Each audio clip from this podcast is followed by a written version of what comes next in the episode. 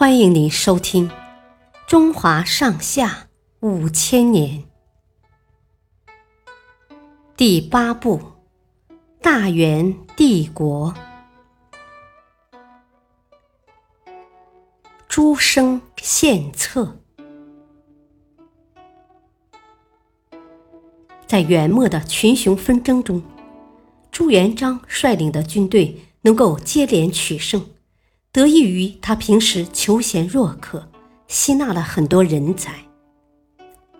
每攻占一座城池，他都会向城里的读书人请教治国安邦之道。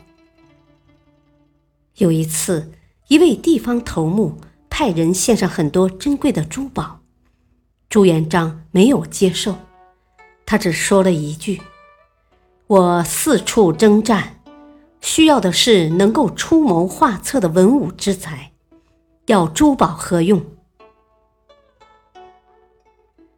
公元一三五八年，朱元璋带兵攻占了徽州，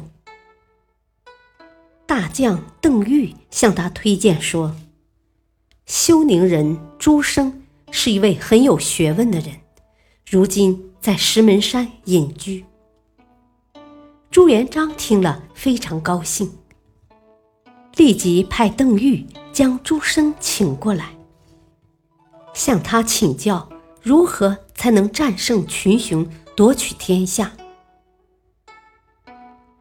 朱生见朱元璋诚心讨教，便对他说：“以老朽之见，想要战胜群雄，成就王业，必须得做到三点。”第一是高筑墙，要有一个牢固的根据地。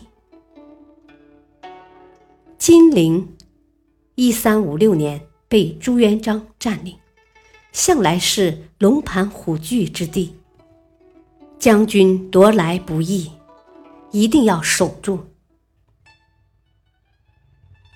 第二是广积粮。要屯田积粮，保证兵马的粮草。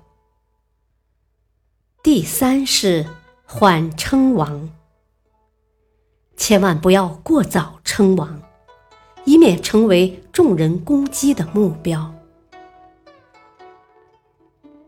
朱元璋听后大为赞赏，高筑墙，广积粮，缓称王，我一定牢牢记住先生的指点。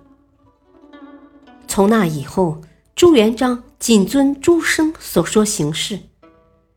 为了减轻农民的负担，他下令在荒废的田地上开展屯粮，让军队边打仗边种田，还兴修水利，设立营田司，打造出一支粮草充足、实力稳固的不败之军。